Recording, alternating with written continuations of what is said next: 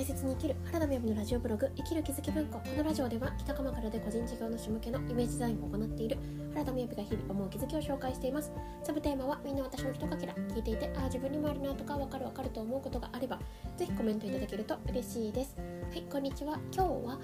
えー、セミナージプシーをやめる方法というタイトルでお話ししたいと思います。まずはじめに12分近況報告ですがはいこんにちは。今日は土曜日ということですごい秋晴れの良い天気ですね。今日は昼間に鎌倉の方に行こうと思っているんですけれども昨日も鎌倉に行ってきました。で昨日はですねあのベトナムから帰国したあの友人が帰ってくるんですっていう話をさせていただいたと思うんですけれど、まあ、なのですっごい久しぶりにお話できてとても楽しかったですね、まあ、やっぱりこうオンラインとオフラインって全然違いますよね。改めてそう思いますね。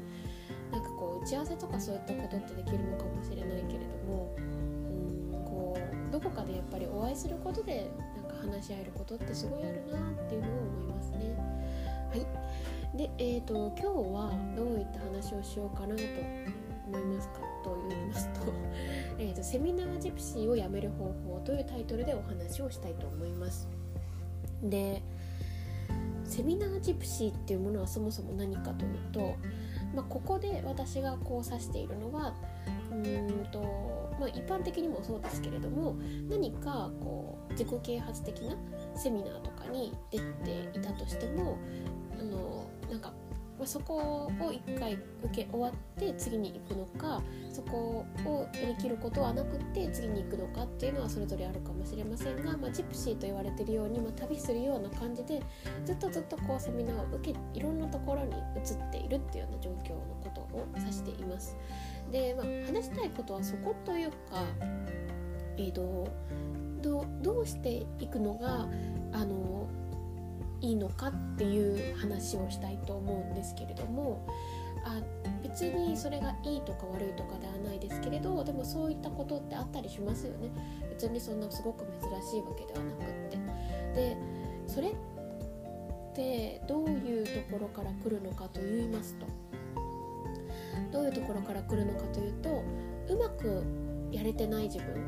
うまくできてない自分ちゃんとやれてない自分を周りにシェアできないところから来るんですよね。で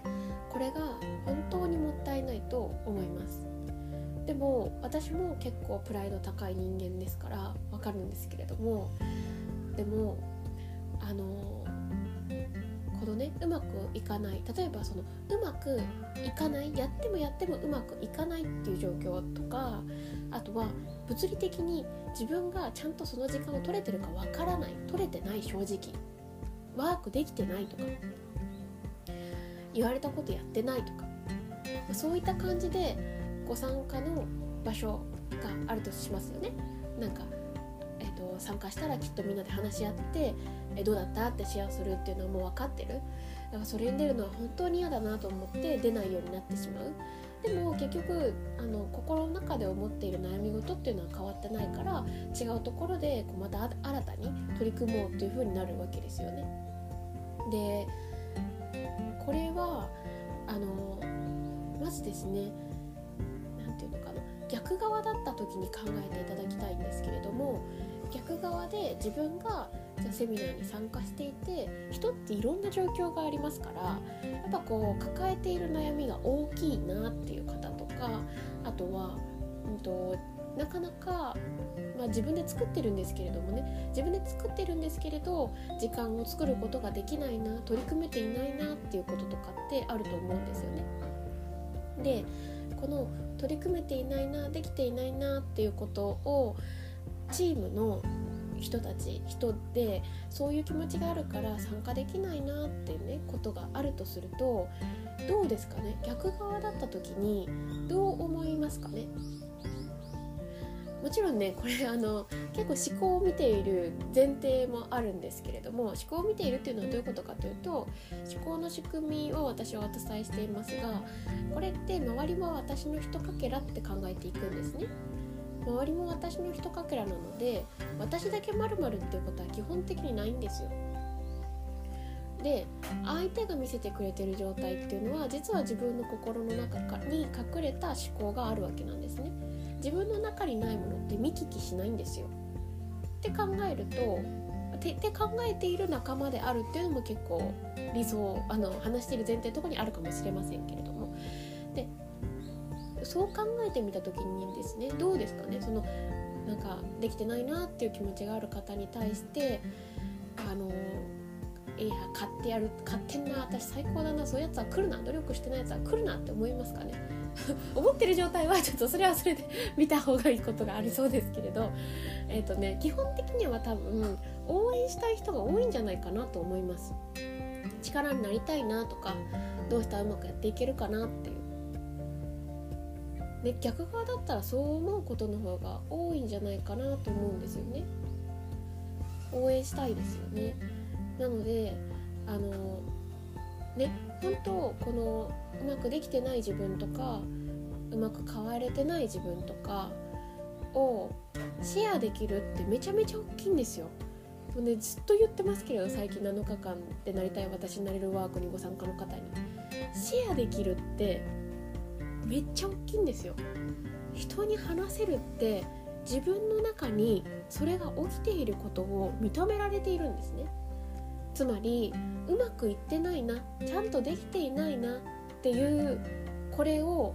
いいよねまあしょうがないよねとか自分の中でね許そうとしている気持ちを持っているかもしれないけれども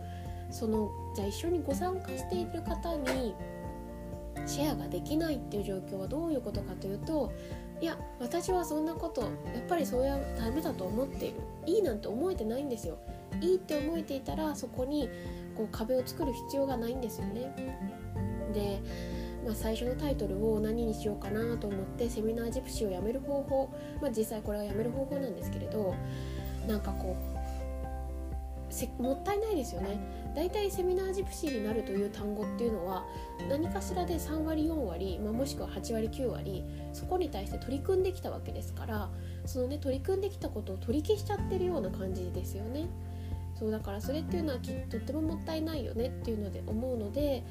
あのこれを聞いていただいている方が、ま、それぞれのところで勉強してるっていうことはあると思うんですよね。私もあの他の方私は今思考の仕組みっていうところをこう心の面では勉強してますけれどもでも全然違う仕組みもすごい面白いなと思っていてそれを聞かせていただくのも楽しいなと思っているので。それぞれご参加いただいているところで何か自分があのせっかくこのプログラムに取りなんか申し込んだのにうまく発揮できてないなできてないなっていうことがあればそれをね人に話ができるととってもその界隈の人にね話をシェアできるとすごくいいなというふうに思った出来事がありました。ということで今日も聞いていただいてありがとうございます。それではバイバーイ。